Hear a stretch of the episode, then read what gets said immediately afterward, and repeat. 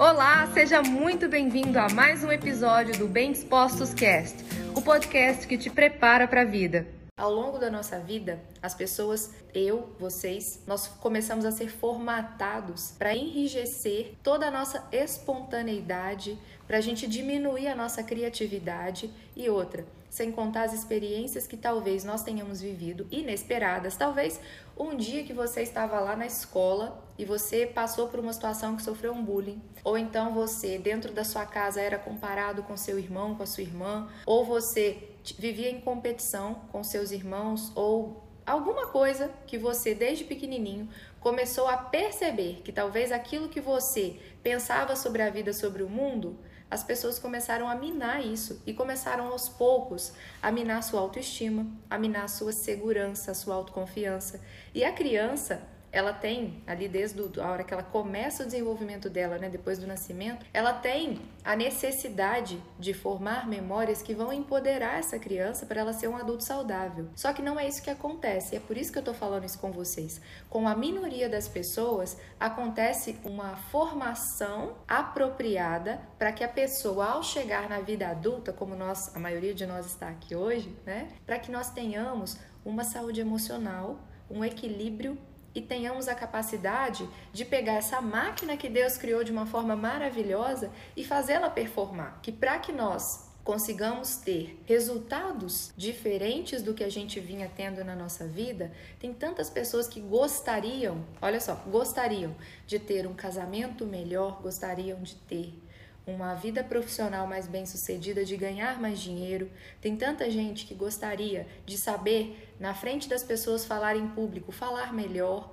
de sentir mais autoconfiança para fazer uma postagem nas redes sociais e mais do que nunca, as pessoas que hoje não desenvolveram ainda sua inteligência emocional, que ainda não têm saúde, gestão das emoções de uma forma saudável, de uma forma equilibrada. E quando eu falo de equilíbrio, eu não estou falando que você vai ser uma pessoa zen o tempo todo.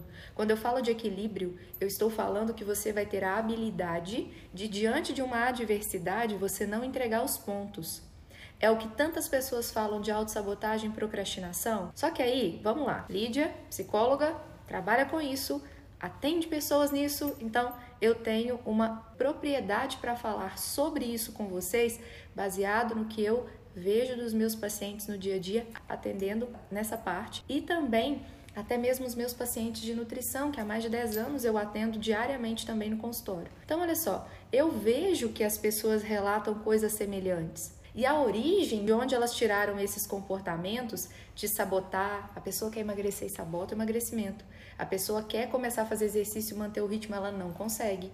A pessoa quer ganhar mais dinheiro, mas ela não consegue colocar as ideias que ela tem, criatividade que ela tem, ela não consegue levar para execução. Então, sabe o que, que vai acontecendo? os nossos sonhos vão sendo engavetados, os nossos sonhos começam e param no meio do caminho, projetos que você gostaria de realizar, você vê o outro realizando e você fica frustrado por quê? Poxa vida, eu tive a mesma ideia, fulano fez e eu não. E aí você olha para você e pergunta: o que, que, tem de errado comigo? Por que, que eu tive a mesma ideia, tenho capacidade de fazer até melhor, por que, que eu não fiz? E aí você começa a se é, sentir com raiva de você por às vezes ver o que outra pessoa conseguiu executar e você sabe que nem era difícil assim. Mas aí você começa a buscar uma forma de justificar isso dentro de você. Ah, mas também fulano tem mais tempo, né? Ah, mas também fulano, ah, fulano para ele é mais fácil. E você sabe que não é verdade. Só que aí você precisa encontrar uma forma de não se sentir tão mal assim. E aí você começa a encontrar uma justificativa para aquilo que você não faz. E esse foi mais um episódio do Bem Dispostos Cast. Aguarde o nosso próximo encontro e lembre-se sempre: cresce mais quem cresce junto.